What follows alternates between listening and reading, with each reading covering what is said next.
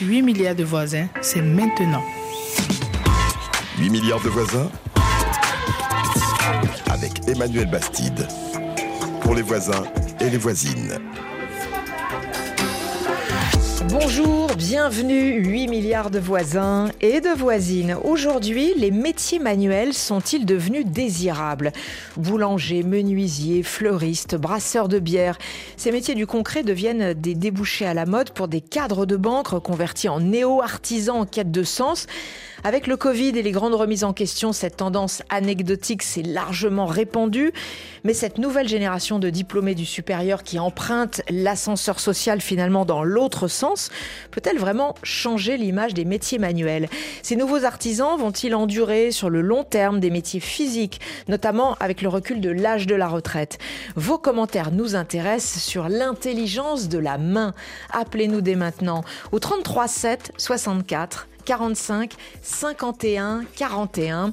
Je vous présente nos invités. Laurence de Créo, bonjour. Bonjour. Vous réfléchissez depuis des années au désamour des élites pour les matières techniques et manuelles dans un pays comme la France, hein, mais pas seulement en France d'ailleurs. Et vous avez publié Vocation réparée, retrouver la joie du travail aux presses des mines. Et puis vous aviez aussi publié un très beau livre il y a quelques années, prémonitoire, un livre de témoignages, L'élégance de la clé de 12, ces intellectuels artisans. La clé de 12, ça sert notamment pour la plomberie, non, il me mhm. semble? C'est ça. C'était en 2015. La tendance était encore marginale hein, de cette toute petite hémorragie de métiers intellectuels vers le manuel. C'était avant le Covid, avant le désenchantement des carrières. Et vous avez fondé aussi le Festival des vocations pour remettre au centre la notion de talent et de passion. On attend euh, qui est prise dans les embouteillages et les manifestations d'agriculteurs sur des tracteurs. Carole Zibi arrivera dans quelques minutes dans le studio, vice-présidente de la start-up Chance. C'est un organisme de formation professionnelle, mais aussi une communauté d'entraide pour l'égalité des chances professionnelles et, et une méthode d'orientation pour les adultes. On sera aussi en ligne avec Lorraine Muntu, qui est une entrepreneuse congolaise, diplômée du supérieur, reconvertie dans le bâtiment et qui se bat pour l'autonomisation des femmes en RDC grâce au métier du bâtiment. 8 milliards de voisins On se dit on est nombreux, mais... C'est une grande famille. Oui, la vraie famille. Voilà, pour nous c'est ça. C'est une grande famille. Et tout de suite, écoutez l'histoire devenue presque banale désormais d'Aurélie. Sa boulangerie donne sur un coin de la rue de Dunkerque, à deux pas de la gare du Nord à Paris. Et Aurélie Ribé est boulangère. C'est ce qu'on peut lire sur sa devanture aux teintes rouges. La chef des lieux est une reconvertie de 51 ans. Et notre reporter, Charlie Dupio, a eu un peu de mal à la suivre avec son micro entre les sonneries du minuteur qui alertent sur la cuisson des baguettes euh, tradition, les bonjours aux clients qui la reconnaissent ou encore les recommandations à donner à ses vendeuses avant le service de midi et le gros rush, Aurélie Ribet ne prend pas beaucoup de pauses. Donc là, c'est des grandes brioches au chocolat, au sucre ou bien nature. On les dort, comme les croissants. On leur met une petite dorure qui est à base d'œufs. Alors, donc là, on va enfourner les, fameuses brioches. Voilà, qu'on va mettre au milieu du four. On est bon? Donc bienvenue dans ma boutique que j'ai ouverte il y a 5 ans. C'est une boutique qui n'est pas très grande, il n'y a pas beaucoup de, froid, c'est-à-dire que je ne peux pas faire beaucoup de pâtisserie, ça tombe bien parce que je suis plus une boulangère qu'une pâtissière. Moi je suis vraiment plus axée sur les pains, tout se fait au levain. Et j'essaye aussi de jouer avec les couleurs. Donc là on peut voir un pain au curcuma pavot qui est sur une passe de pain viennois. Donc il est assez jaune, euh, il est là-bas. J'aime bien jouer avec les formes, avec les couleurs, et puis j'adore les graines, donc on va, on va les torréfier nous-mêmes. Tous les mélanges de farine sont faits par moi. Est-ce que vous voulez que je vous emmène dans la zone de pétrissage?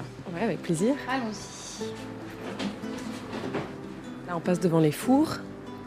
Donc après, on a une zone de frigo dans laquelle on va stocker nos pâtes. Parce que l'essentiel des pains que je fais sont pétris la veille pour le lendemain. Et ici, nous sommes dans la zone de pétrissage. Un petit pétrin, on pourrait croire qu'il est gros, mais non, il est petit, un petit batteur. Comme j'ai pas beaucoup d'espace, donc ça m'oblige à faire plusieurs pétrissages par jour. En tradition, j'en fais à peu près 4, 4 pétrissages. Avant de vous lancer dans la boulangerie, qu'est-ce que vous faisiez? Alors avant de me lancer dans la boulangerie, j'étais responsable grand compte dans une entreprise qui s'appelait Mastercard, enfin qui s'appelle Mastercard. Donc j'étais responsable de développer les relations commerciales avec les gros clients de la société. Le déclic, c'était pas pour la boulangerie, c'était d'abord changer de métier parce que j'avais perdu un peu de sens dans ce que je faisais. Je me trouvais loin des réalités, je comprenais plus trop bien ce qu'on me demandait de faire. Ce qu'on me demandait surtout de répondre aux besoins des actionnaires et pas vraiment aux besoins des clients. Et moi, j'étais un peu plus tournée sur les clients. Voilà, puis j'étais dans un monde très de services, mais de services immatériels, donc il n'y a plus vraiment de sens. Et le pain, c'est quelque chose que j'ai toujours aimé. Il n'y a aucun boulanger dans ma famille, il n'y a pas de cuistot, il n'y a vraiment rien dans ma famille. Mais bon, naturellement, enfin, à un moment donné, j'y ai pensé, puis j'ai rencontré quelqu'un qui m'a dit, mais si tu veux, je connais un boulanger, tu veux prendre contact avec lui. J'ai pris contact, je suis allée dans son fournil, j'ai mis les mains dans la pâte. Enfin, il m'a dit, tu veux toucher? J'ai dit oui. Et, euh, ça m'a fait un, un, énorme électrochoc. Là, vous le voyez pas, mais j'ai la chair de poule et à chaque fois que j'y repense, je l'ai toujours, cette chair de poule. Et là, je me suis dit, ok, il se passe quelque chose. Mon corps vibre, alors que ça faisait des années qu'il ne vibrait plus. Donc j'ai quitté mon, poste. J'ai fait une formation de 9 mois à l'école des boulangers de Paris, qui était la formation la plus longue possible pour quelqu'un qui avait mon âge, parce qu'à l'époque j'avais 45 ans. J'ai passé mon CAP 9 mois plus tard, et c'est vrai qu'à 45 ans, bah, l'objectif c'est peut-être, quitte à faire un truc fou, c'est aussi de se lancer dans l'entrepreneuriat et de le faire assez rapidement. Et puis j'ai cherché donc un fonds de commerce où exercer, et je suis arrivée ici, j'ai pas eu envie de repartir.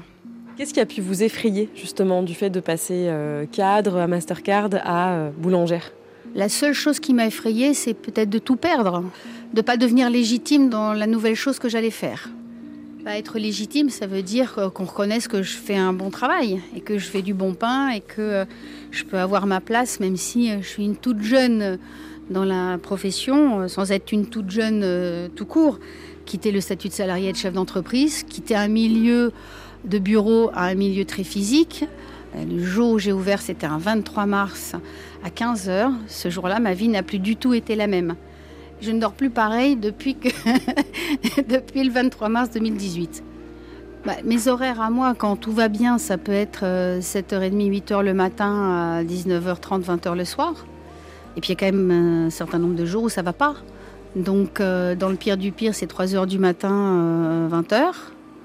Puis au début, c'était 21h sur 24. Hein. Aujourd'hui, en temps normal, vous avez quelqu'un qui se lève tôt pour euh, gérer euh, le pétrissage, le début?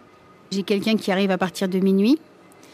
C'est le premier boulanger qui arrive. J'en ai un autre qui arrive vers, euh, vers 4h du matin. Vous avez une équipe de combien de personnes? On est une dizaine. C'est vrai que le côté physique, là, le fait d'être tout le temps debout, ça a été un peu dur. C'est très éprouvant pour les pieds, pour les genoux.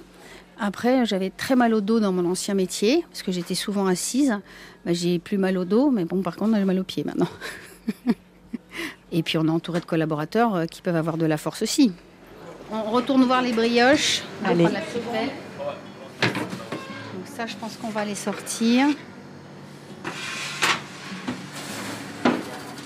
Ouais, c'est parfait. On est bon. Ben, en fait, la différence entre mon monde d'avant, c'est que là, depuis 7-8 ans maintenant, je rencontre des gens qui sont passionnés et qui du coup sont passionnants. Dans mon ancienne vie professionnelle, c'était quand même un peu moins le cas. Des vrais passionnés de la carte bancaire, il n'y en a pas tant que ça. Dans mon ancien métier, il pouvait se passer des mois avant qu'on voit le résultat de mois de négociations pour des nouveaux contrats. Ce que je trouve superbe, d'abord c'est manuel, et puis on a tous les jours le résultat de son travail. Et demain, on fera mieux. On a pétri de la brioche ce matin, on l'a boulé. Et voilà quoi. Ça se voit. Et ça donne envie. Brioche ultra moelleuse en échelle. Elles sont belles, elles sont chaudes. Elles sont ultra moelleuses.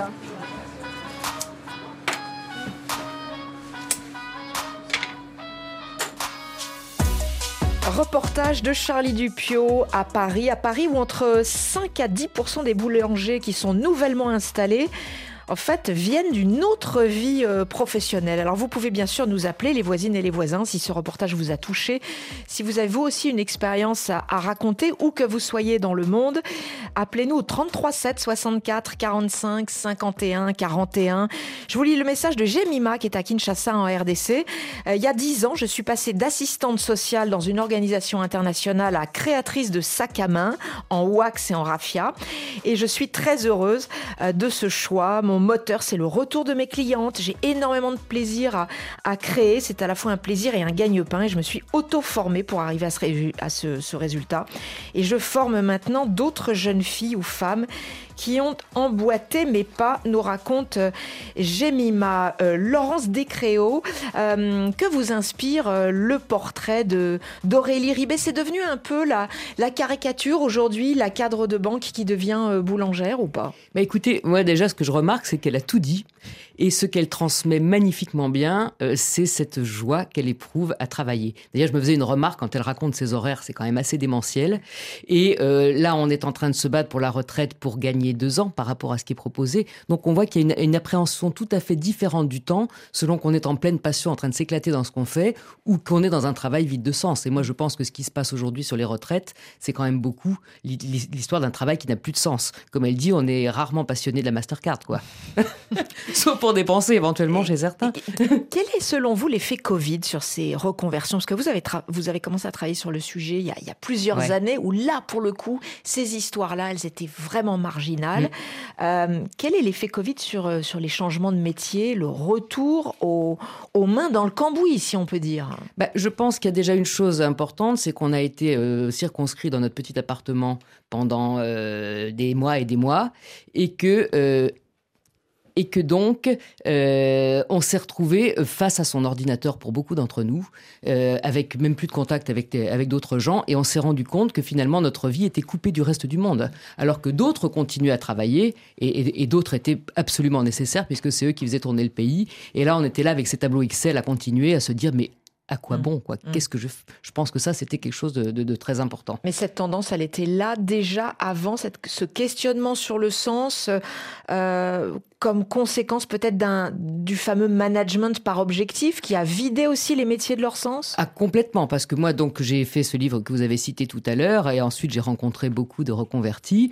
et il y a toujours toujours ça, c'est-à-dire que comme j'ai remarqué que tous aimaient à la base leur métier les reconvertis, leur premier métier euh, ingénieur, euh, ingénieur informaticien, Commercial. euh, directeur de marketing, ils s'éclataient, ils adoraient ça. Et il y a et ils sont pas tout jeunes.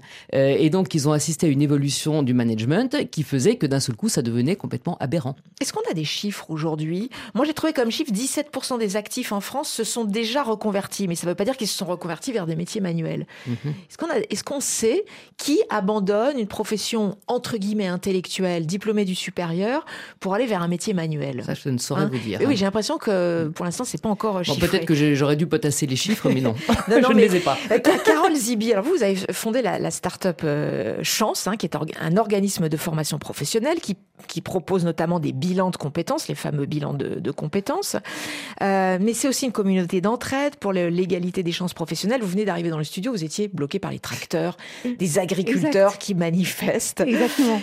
Euh, Alors, j'ai pas fondé, j'ai, euh, je travaille chez Chance, mais elle a été êtes- cofondée par euh, Ludovic de Gromard et Mm. Clémence Coglan. Qu'est-ce que vous constatez, vous, euh, au quotidien, sur les gens qui viennent vous voir parce qu'ils veulent changer de métier, changer de, de- de carrière? Alors, euh, alors, sur le sujet de la boulangère dont on parlait, euh, donc, euh, est-ce que cette euh, tendance dont on parle, de euh, on a vu caracoler euh, robot pâtissier en tête des requêtes Google pendant le confinement, on a tous fait notre propre pain parce qu'on n'avait pas le choix, on était confrontés à cette pénurie, jamais entendu de ne pas pouvoir aller à la boulangerie, et comme euh, une conséquence effectivement de cet enfermement, enfermement, enfermement et de la pénurie globale de plein de choses, euh, notamment du lien et du sens, pénurie euh, de tout, il y a eu une tendance, chez Chance, on l'a observé, de personnes qui se sont dit pourquoi pas faire un métier manuel du type boulanger. Et effectivement, c'est une tendance qui continue d'exister, la reconversion, mais ce qu'on observe de plus en plus, l'effet, entre guillemets, de la pandémie étant passé, on observe de plus en plus un retour à, je dirais pas la raison, mais je dirais à un rationnel, à, à une rationalisation des changements de carrière. Nous, on observe qu'il y a des reconversions, mais il y a surtout des reconversions partielles. Mhm. Parce que la méthode chance, elle ne parle pas uniquement d'un métier. Nous, on s'appuie sur quatre piliers pour penser travail. Le métier, l'environnement, dans quel environnement je souhaite évoluer. Est-ce que c'est mon manager, la source, ou c'est métier, mon métier, comme on parlait du management Euh, Le troisième sujet, c'est les impératifs. Qu'est-ce qui est non négociable? Mm. Est-ce que je veux partir à telle heure? Est-ce que je veux travailler à distance? Est-ce que j'ai un salaire qui nécessite d'être au minimum euh, X ou Y? Et enfin, la finalité. Euh, vers quoi Qu'est-ce que j'apporte dans le monde du travail. Qu'est-ce que j'apporte? Et je pense que la question du sens dont on parle beaucoup, elle doit être euh, regardée à la lumière de ces quatre piliers Mmh. et se dire quel est le sens pour chacun suite à cette analyse euh, de, de son travail au global. Mais qu'est-ce que ça veut dire des reconversions partielles? C'est-à-dire qu'on peut rester à, à mi-temps euh, ca- cadre dans une entreprise Alors- et euh, l'autre je- mi-temps euh, brasseur de bière? Non, en fait, euh, partiel, ce qu'on entend par partiel, c'est que vous changez un élément. Donc imaginons que vous Ah oui. êtes en marketing, vous changez l'environnement et vous êtes peut-être freelance. D'accord. Puisque vous dites que Ah, ce- oui. le sujet, c'est le management ou le sujet, c'est ne Bon, pas ça avoir c'est pour les frileux alors. Bon. Mais pour les purs, pour ceux qui veulent vraiment travailler de leurs mains, qui décident que leur cerveau qui a été euh, consacré d'abord à des études supérieures, à des diplômes dans le supérieur, doit redescendre jusqu'à la main. Qu'est-ce que vous constatez, vous, euh, Laurence Descréaux? Bah, déjà, le mot redescendre, je suis pas sûre. Parce que. Bah, euh, je- La tête est en haut, les mains sont en bas quand même. Oui, alors euh, Cédric Villani vous dirait que dans le métier de mathématicien, la main compte beaucoup. Donc vous voyez, donc je pense qu'il y a, il y a- ni, haut, ni haut ni bas. Euh, et donc la question, pardon, c'est Mais, c'est- non, c'est-à-dire que vous, que- que- qu'est-ce que vous voyez comme choix euh, assez radicaux dans ces, dans ces métiers du manuel? Est-ce qu'on cherche aussi parfois à, à, on va dire, à préserver ses arrières, à préserver ses acquis? Oui, alors parfois aussi on se retrouve face au fait accompli parce que donc bah, après ce livre que j'ai écrit en 2015 sur ces reconversions, euh, j'ai vu comment évoluer ces reconvertis et il y a deux cas de figure très très nets. Euh, il y a par exemple une ébéniste, euh, celle que j'avais interviewée, qui était vraiment tout feu tout flamme et je, la revois en train de me dire avec passion le bonheur qu'elle prenait à, à, réparer une commode qui datait de, enfin une mini commode, vous savez, une espèce de commode joujou et elle avait mis un temps dingue pour tout faire à l'ancienne, etc., tenant mortel, machin. Euh, elle s'est aperçue qu'elle elle gagnait pas sa vie du tout, quoi. Avant, elle était rédac chef dans, dans la presse. Et moralité, qu'est-ce qu'elle est aujourd'hui? Bah, Elle fait de l'ébénisterie et elle fait, elle fait de la formation de journaliste euh, en Ce qui est parallèle. le sujet des impératifs que nous, on Absolument. invite. On invite tout le monde à réfléchir à Mm. ça. Et, et c'est ça le sujet, c'est qu'en fait, euh, les métiers manuels, certes, c'est un mythe, un fantasme, pas Ouais. un mythe, un fantasme pour beaucoup. Et, et on Très, a tout- très franco-français ou qui concerne d'autres pays d'ailleurs Alors, moi, je sais pas, j'ai pas d'éléments qui montrent que c'est spécifiquement français, mais je sais que cette tendance est née de cette pé- période de Covid où on a senti que finalement les métiers manuels euh, étaient importants. Et c'est pour ça que, la- moi, la question que je pose, c'est il faut que les uns et les autres se posent des questions du caractère réalisable. Mm. Alors, il faut quand même préciser qu'en France, il y a des dispositifs sociaux pour sécuriser la, la transition, notamment avec des indemnités chômage, euh, dans le cadre d'un du dispositif démissionnaire aux ruptures euh, conventionnelles. hein. Donc, euh, ça aussi, ça compte quand même beaucoup par rapport à d'autres pays où il n'y a pas euh, de, Oui. de dispositif Oui. social. La- la- paradoxalement, on est dans un pays, la France, qui quand même a un problème avec les métiers du technique et les métiers manuels, non? Oui. Alors ça, ça date pas d'hier. Euh, et pour un, de mes bouquins, j'ai analysé euh, un petit peu les raisons. hein. C'était la commande qu'on m'avait faite d'essayer de comprendre d'où ça venait. Et moi, quand j'ai vu la façon dont avait évolué le système scolaire en France, j'étais messier. Moi, je, suis ancienne prof. hein. Et donc de découvrir ce qu'on ignore tous, tous les profs, j'en leur en ai parlé, j'étais vraiment hallucinée. Alors en fait, ce qu'il faut savoir, c'est que, je vais essayer de faire court, hein, mais en même temps, c'est... il y a tellement peu de gens qui le savent. Pendant fort longtemps, il y avait deux enseignements qui étaient complètement cloisonnés en France, qui n'avaient strictement rien à voir. Vous aviez le primaire, où allait, enfin, on disait que c'était l'école du peuple, hein, on parle de Jules Ferry. Et alors là, j'ai pris quelques chiffres parce que c'est éloquent. Euh, dans le primaire, en 1928, vous aviez plus de 4 millions d'enfants. Et qu'est-ce qu'on entendait par primaire? C'était de 6 ans à 16 ans. C'est-à-dire que vous pouviez faire l'équivalent d'une formation euh, post, euh, enfin, euh, ce qu'on appelle aujourd'hui le secondaire, mais dans le cadre de ce qu'on appelait le primaire, c'est-à-dire gratuit, et un enseignement qui était tourné vers le matériel, vers le, avoir un métier, voyez. Donc, euh, c'était évidemment, dans les petites classes, c'était calcul, euh, euh, orthographe, etc., histoire, sciences nat. Et puis ensuite, si vous poursuiviez dans le primaire, vous aviez des cours euh, d'atelier, vous faisiez donc manuel. Donc, vous imaginez le nombre de mômes hein, qui passaient par là, 4 millions. Et à côté de ça, vous aviez, rien à voir, 290 000 enfants qui étaient dans l'école secondaire, qui elle était payante, et c'était celle des bourgeois, et qui faisaient en gros des dissertations en français et en latin. Voilà. Et dont l'objectif unique, c'était d'avoir le bac, et ensuite, après le bac, soit on se casait tout de suite parce qu'on avait euh, papa ou tonton euh, qui avait un poste, soit on, on faisait la fac. Donc vous voyez, ça n'a strictement rien à voir. Or, qu'est-ce qui s'est passé avec la Ve République? C'est qu'on a dit, c'est pas juste tout ça, il faut fusionner. On a, on a mis tout le monde dans la même école, hein, le collège unique. Mais qu'est-ce qu'on a pris comme système? On a pris le système qui était celui des bourgeois. On a recréé On a recréé la, la hiérarchie. C'est même pas qu'on a recréé la hiérarchie, c'est-à-dire que maintenant tout le monde était ensemble, alors qu'avant tout le monde s'ignorait, ils se connaissaient pas. On les met tous dans la même classe et le programme qu'ils ont est fondé sur le fait qu'il faut avoir le bac à 18 ans et faire des études abstraites. Sauf que ces études abstraites, elles sont pas, cons- vous voyez, et donc ça veut dire que ceux qui ne sont pas bons là-dedans ou qui s'emmerdent là-dedans, eh bien, euh, ils sont considérés comme des nuls. Et quand on pense que on le a CAP, le BAP, le BEP, c'est encore pour des élèves qui n'ont pas pu aller en Ah, ben, ils filière n'ont pas, pu- générale. ils ont pas pu faire la filière générale, sauf qu'avant la filière générale, c'était trois fois personne, vous voyez. Et maintenant, ça devient, la, on appelle ça la norme. Contrairement à l'Allemagne, hein, où on Mais a les, les ou la. Suisse, Ouais. ou même les pays nordiques. C'est une aberration française dont on souffre énormément. Ça veut dire qu'on a 60% de mômes qui ont honte de ce qu'ils font. Carole Zibi, vous, vous, vous observez des gens qui viennent vous voir pour des bilans de compétences et qui disent mais en fait moi j'ai pas vraiment eu le choix quand j'ai choisi mes Ah, bien études sûr. parce que il n'en était même pas question d'un métier manuel euh, dans la mesure où j'étais en bac général et que ça marchait bien pour moi. Bien sûr, et énormément, puisque finalement, vous faites des décisions, alors, euh, sans rentrer dans le débat de Parcoursup. Ouais.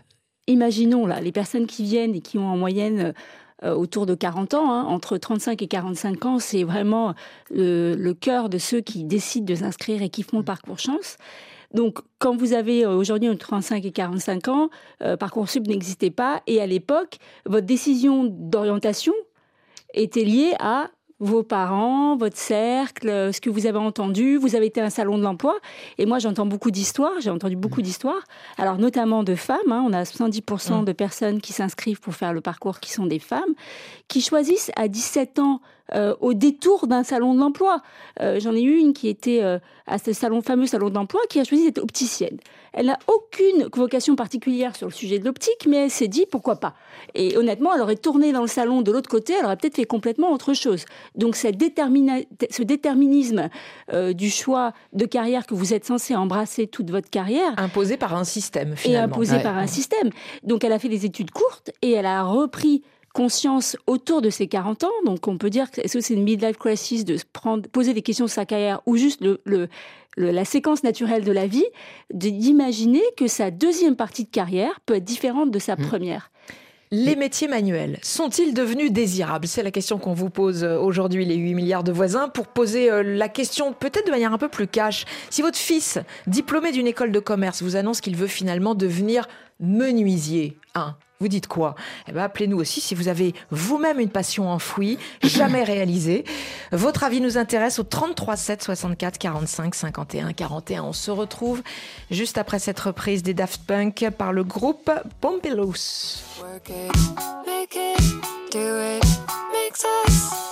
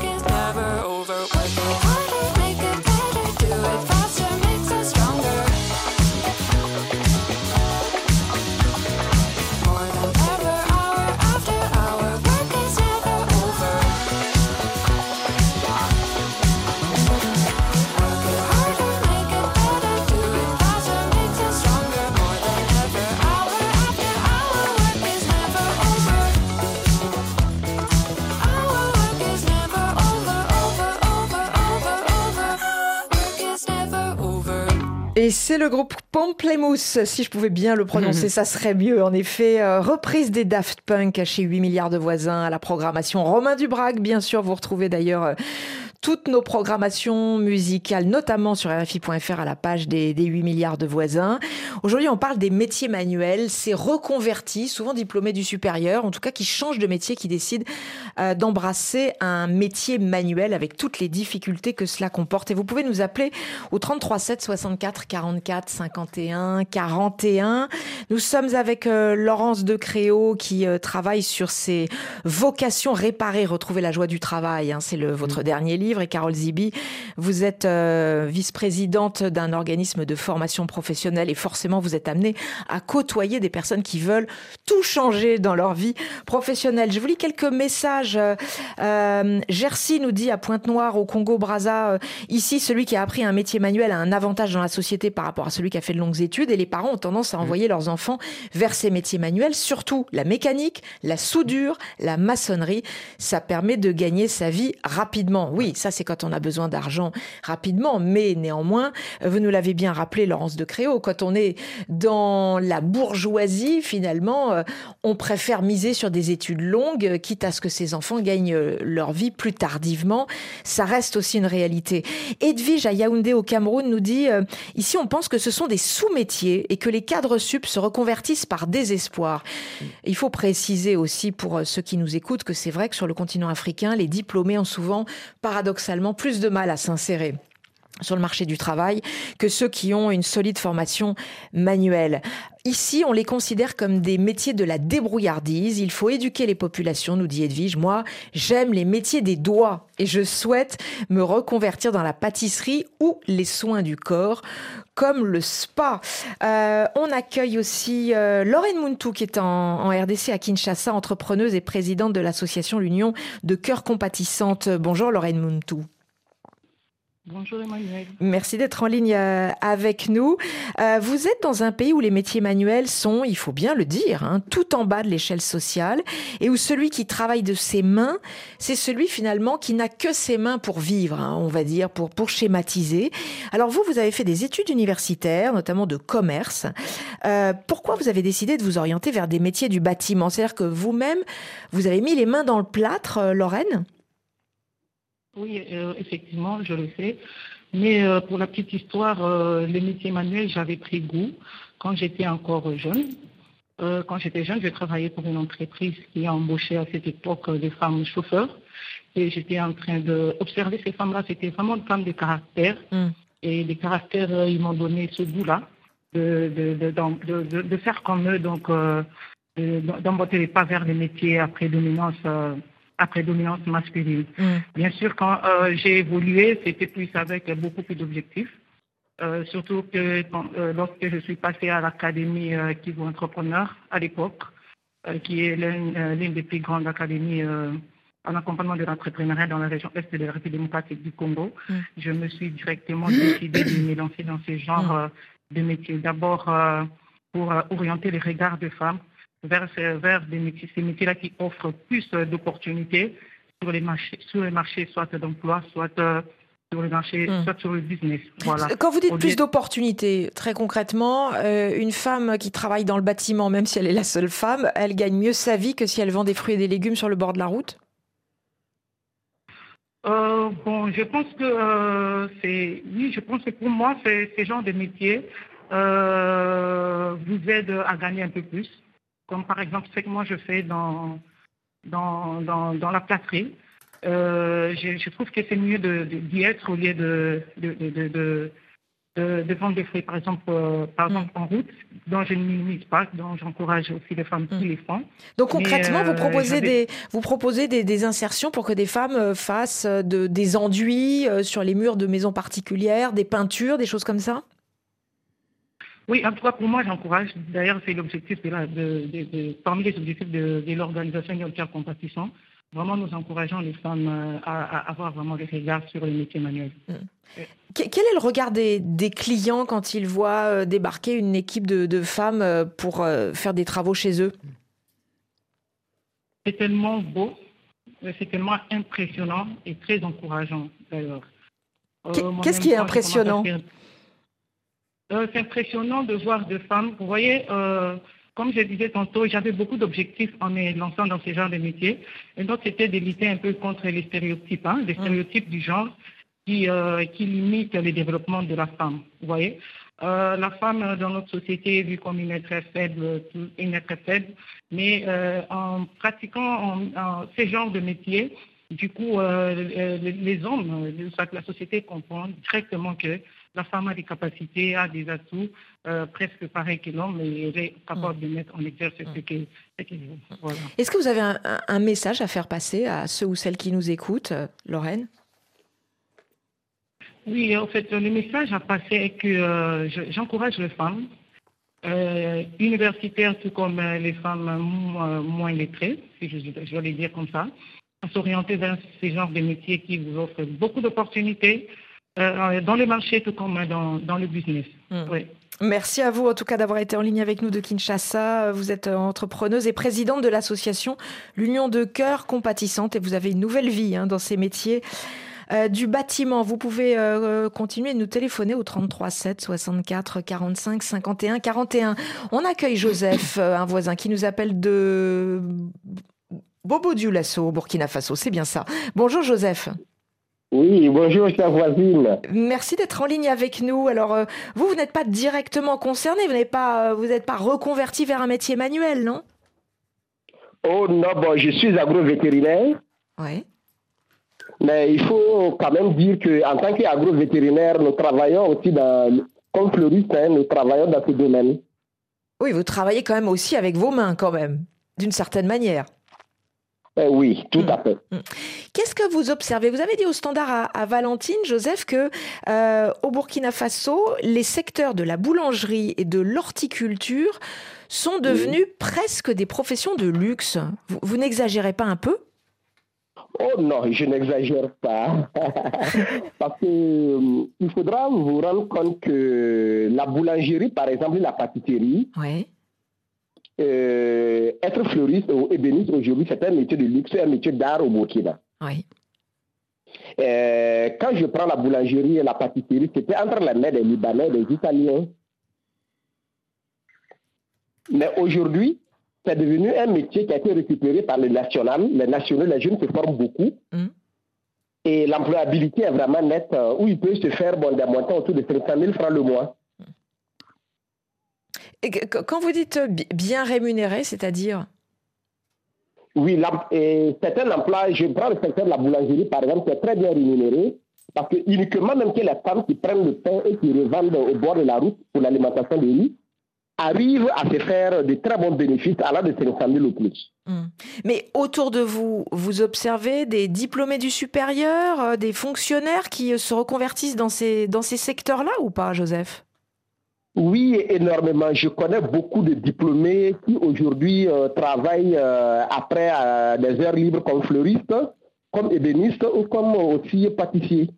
Et vous-même, votre, si votre fils demain vous dit Moi, je veux travailler dans l'horticulture, je veux cultiver la terre, qu'est-ce que vous lui dites hein? Oui, je serai, je serai déjà partant. Je serai déjà partant.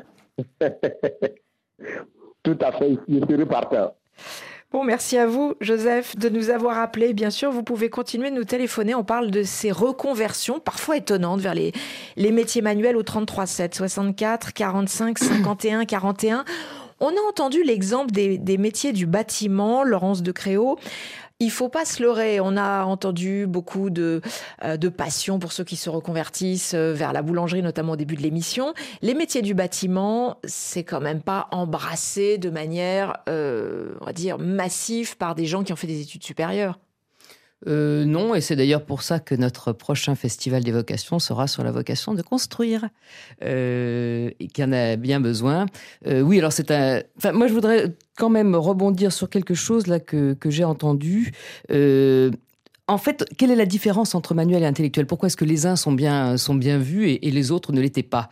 C'est absurde parce que lors du festival, on a réuni des gens qui ont fait Bac plus 9 et d'autres qui ont un CAP et qui étaient qui avaient comme point commun d'être des réparateurs. Donc on avait par exemple un plombier qui discutait avec une neurochirurgienne ou bien avec un horloger. Euh, et ce, dont on s'aperçoit, c'est que les opérations mentales sont les mêmes. Quand vous dites c'est des métiers de la main, non. Euh, Quand vous devez réparer quelque chose, vous posez strictement les mêmes questions que vous répariez un cerveau ou que vous répariez un, tuyau. Il faut observer, savoir où ça ne va pas, voir toutes les possibilités pour que ce soit euh, bah, euh, euh, pas trop dommageable de faire une réparation. Est-ce que je remplace, est-ce que je remplace pas? C'est pareil. Donc, je dirais intellectuellement, ça se vaut. Et ensuite, ce qui se passe en France, c'est vous observez que très souvent des métiers manuels sont plus payés que des métiers intellectuels. Moi, j'ai travaillé dans l'édition, et ben, je me suis aperçu qu'un chaudronnier gagne plus que moi je ne gagnais en étant directrice littéraire. C'est quand même y compris un chaudronnier qui, qui est salarié dans une entreprise industrielle. Mais absolument. C'est pas, c'est rarement un métier d'a- d'artisanat où on est tout seul. Le chaudronnier, c'est dans une boîte. Vous faites des moteurs d'avion, vous avez un pont d'or. On vous, on vous, do- on vous donne un, un, un CDI. Mais ça, c'est vrai que ça reste toujours entaché de, de, de ces préjugés ancestraux. Néanmoins, quand même, avec la crise climatique. Ah oui, bien sûr. Carole Zibi, hein, le- le- il va y avoir de nouveaux métiers qui vont nécessiter des milliers d'artisans dans des métiers du bâtiment, notamment pour isoler, pour construire euh, autrement. Est-ce qu'il y a euh, une, une conscience de ces changements massifs qui vont arriver chez, Absolument, chez les oui. jeunes qui viennent vous voir, enfin les jeunes, les on va jeunes, dire, euh, les oui, milieu de trentenaires, carrière, quarantenaires. oui. En fait, c'est vraiment cette question de milieu de carrière dont on parle Mm. et le fait d'être conscient de euh, vos compétences, l'obsolescence de ces compétences ou et en même temps de vos moteurs et de vos envies. Euh, quand on parlait de, à l'instant de réparer ou de construire, bah, quand on fait un parcours, on travaille sur soi et on se fait un travail d'introspection, on est conscient de eh, quels sont nos moteurs? Est-ce que j'aime transmettre? Est-ce que j'aime réparer? Est-ce que j'aime prendre soin Mm. des autres? Et donc de plus en plus, euh, en milieu de carrière, on a besoin de se poser ces questions qu'on n'a sans doute pas eu l'occasion de se poser. On n'a pas eu le terrain de, de pouvoir le, le moment pour se, pour se les poser en début de, de vie professionnelle et se dire vers quoi je veux tendre. Et, et fort heureusement, euh, ces neurochirurgiens et ces neuroscientifiques continuent à être heureux de réparer. Mais c'est c'est un risque de début de carrière de se dire voilà mon moteur qui va me porter toute ma carrière. Donc effectivement, sur les métiers dont vous parliez, euh, ça va être des métiers en tension et de plus en plus, l'intérêt de se poser des questions sur sa carrière, c'est de prendre en, con- en contexte, faut prendre le contexte des besoins de l'offre et de la demande et de conjuguer ça avec ses aspirations, avec ses impératifs. Euh, on parlait de, des métiers comme euh, pâtissier et boulanger. Bah, la baguette, je ne sais pas si vous avez remarqué, mais la baguette a été érigée comme une des merveilles du, merveilles du monde. Euh, donc, patrimoine de l'UNESCO. Donc, en fait, quand vous êtes euh, boulanger, vous faites des baguettes au Japon ou dans des pays où c'est pas fréquent de trouver des bons boulangers, évidemment, vous gagnez mieux que d'autres. Euh, donc, effectivement, la, la- la- la- pour moi, la règle n'est pas la même en fonction de là où vous habitez, là où vous comptez vivre, euh, en termes de euh, est-ce que euh, le métier manuel, c'est un rêve ou une réalité qui répond à vos impératifs. Alors vous, par- vous, vous reveniez effectivement sur les métiers de la pâtisserie et, et du pain. Euh, c'est vrai qu'il y a eu le rôle des émissions de télévision quand même. hein. Bien Ça sûr. a beaucoup joué. La meilleure boulangerie de France, Top Chef, tous en cuisine, etc. Meilleur pâtissier, bien sûr. Exactement. Et puis on, on a un message de, de Jeff d'ailleurs en Haïti. C'est intéressant parce qu'il nous dit, pour moi, c'est Instagram et TikTok qui ont joué un rôle dans ce changement Oui, radical. absolument. Parce qu'on peut se vendre soi-même, on peut rendre public et désirable tout ce qu'on réalise. Et il cite le cas de, de ceux qui fabriquent des meubles, de la décoration, et qui fait que les réseaux sociaux euh, font qu'on est davantage aujourd'hui peut-être attiré par la beauté, et ça peut rapporter gros, nous dit euh, Jeff. Euh, le travail au départ, c'est un moyen de survivre ou de vivre confortablement. Les reconversions vers des métiers, des, métiers euh, manuels interrogent, on l'a dit, la, la relation au travail. Beaucoup parlent aujourd'hui d'une expérience de vie finalement. Est-ce que c'est pas un peu un luxe en même temps de parler d'une expérience de vie plutôt que d'un moyen de vivre? Le travail en tant Oui. qu'expérience de vie, bah, c'est peut-être, euh, euh, enfin, je ne suis pas familière avec ce terme d'expérience de vie, mais c'est peut-être le ce, euh, ce temps passé. En fait, cette, cette nouvelle, ce nouveau luxe et le temps qu'on accorde au travail. Donc, euh, la génération euh, qu'on peut appeler la génération X ou les boomers, on avait euh, l'habitude de se de pas se poser de questions d'une certaine manière et de se dire qu'on allait embrasser une carrière toute sa vie pour euh, la génération euh, boomer post-guerre et euh, pour la génération X d'avoir un- un- une diligence par rapport au travail, un rapport à son manager qui est très différent de cette nouvelle génération, génération Y et Z. Donc peut-être que pour ces dernières générations, il, il y a plus une quête expérientielle, une quête de euh, bonheur euh, qui, à mon avis, euh, est, est leur, leur, leur, leur, besoin. Et, et on entend de plus en plus cette génération Y ou Z, ces deux générations, euh, parler de priorité à l'équilibre vie pro-vie perso. Très jeune. Euh, quasiment à la sortie des études. Et donc là, l'expérience de vie et la part du travail est, est clé. Ouais, alors l'équilibre vie professionnelle et, et- et vie personnelle, quand on change pour un métier manuel, euh, on peut se poser quand même la question si la désillusion n'est pas au bout du chemin, euh, Laurence de Créo, parce que d'abord quand on a un métier manuel, qu'on soit artisan, commerçant par exemple, on est toujours dans une économie de marché avec ses logiques de, de rentabilité qui prennent forcément le dessus à un moment donné. hein. Euh, et puis on a aussi la problématique du raccourcissement des cycles de production qui touche tous les métiers, la digitalisation, la paperasserie administrative qu'il faut se farcir le soir après sa journée de travail. Est-ce qu'on a un meilleur équilibre euh, vie professionnelle, vie personnelle Euh, Est-ce que vous avez euh, rencontré des, des convertis euh, désillusionnés de nouveau ou pas? Alors moi j'ai vu beaucoup de... Ça dépend vraiment des catégories professionnelles et ça dépend aussi de la façon dont la personne s'est lancée dans son nouveau métier. J'ai remarqué par exemple lorsque j'étais dans la Drôme pour préparer le festival que toutes les couturières que j'ai rencontrées, qui étaient la plupart du temps des reconvertis, étaient désespérées, aigries.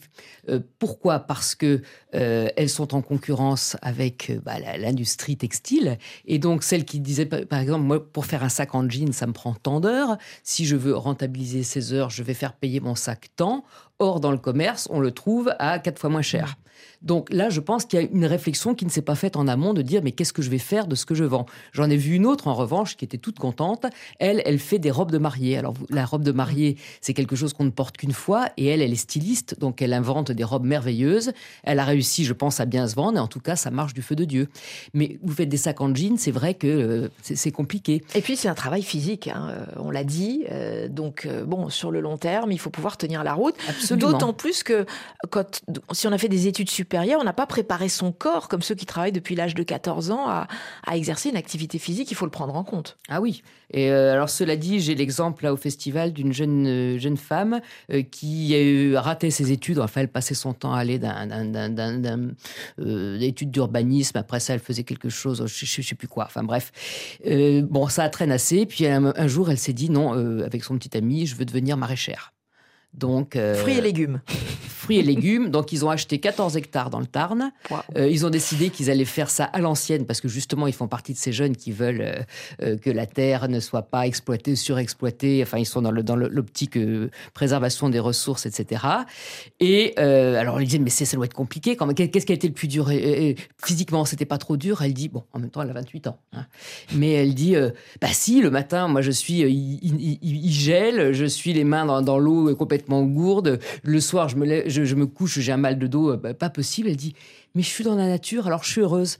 Et, c'est pas grave, au contraire, ça m'éclate. Et après ça, elle a dit, mais peut-être que ma vocation, c'est pas d'être maraîchère, j'en sais rien. Et ça, je crois que c'est un truc hyper important. Elle disait, mais ce que j'ai compris, c'est que pour moi, l'élément déterminant, c'est que je veux être dans la nature.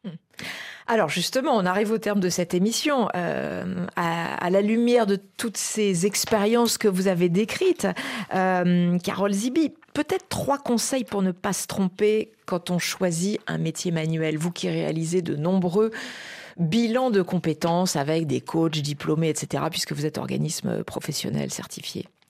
Alors le premier conseil, c'est qu'il ne faut pas euh, croire euh, son, entourage et euh, espérer une fulgurance. Je pense que c'est des décisions importantes qui déterminent notre quotidien, plusieurs heures par jour. Et donc je pense qu'il faut vraiment faire un point sérieux. Euh, donc un bilan de compétences, c'est une, solution, une manière de faire ce point, mais euh, prendre le sujet, euh, prendre le temps de traiter ce sujet.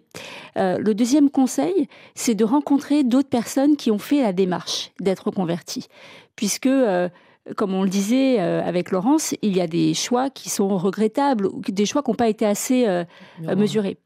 Et la troisième, troisième conseil, c'est qu'il faut se renseigner euh, euh, très sérieusement sur l'idée de, vie professionnelle que vous espérez. Encore une fois, moi je parle pas que de métier, je parle de vie professionnelle. Et donc là, il faut se renseigner. Et donc, en l'occurrence, si on prend l'exemple d'un boulanger, si vous êtes dans un endroit où il y a peu de boulangers et la baguette est, une œuvre d'art, évidemment, vous n'êtes pas dans le même contexte que euh, à Paris où euh, c'est pas du tout la même chose. Et vous devez penser à vos impératifs, puisque euh, si vous choisissez d'être, je prends pâtissier, mais il faut se lever à 4 heures du matin et il faut vraiment que vous fassiez vos calculs de combien d'éclairs vous devez vendre pour que vous soyez euh, à votre niveau de vie suffisant pour pouvoir euh, euh, bien vivre à vos, à vos termes. Et puis on peut aussi être salarié hein, dans une entreprise sur un métier manuel, bien évidemment, comme vous l'avez rappelé, Laurence de Créo. Ne pas espérer de fulgurance, hein, être, être réaliste. Merci en tout cas à toutes les deux. Carole Zibi, vice-présidente de la Startup Chance, euh, organisme de, de formation professionnelle, non, je le dis euh, à la française, hein, ça s'appelle bien Chance. Vous réalisez des, des bilans de compétences. Et Laurence de Créo, euh, vous avez publié votre dernier ouvrage, Vocation réparer, retrouver la joie du travail aux presses des mines. Merci à toutes les deux euh, d'être venues. Euh, on se quitte avec notre voix brésilienne préférée. C'est où Chez 8 milliards de voisins. Eu conheço essa cara, essa fala, esse cheiro, essa cara de louco, esse fogo, esse jeito escandaloso. Você é guloso e quer me sequestrar.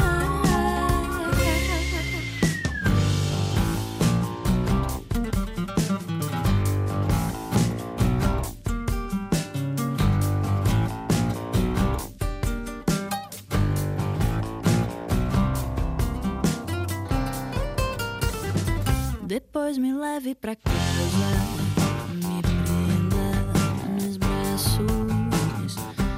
torture de carinhos, beijinhos e abraços. Depois me coce, me adoce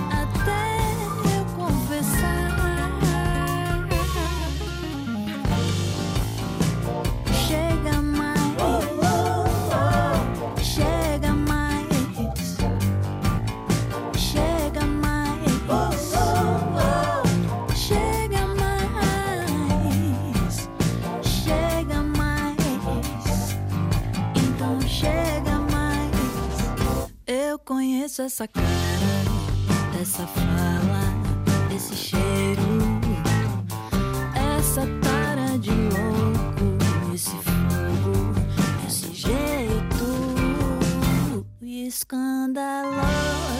Você é guloso e quer me sequestrar.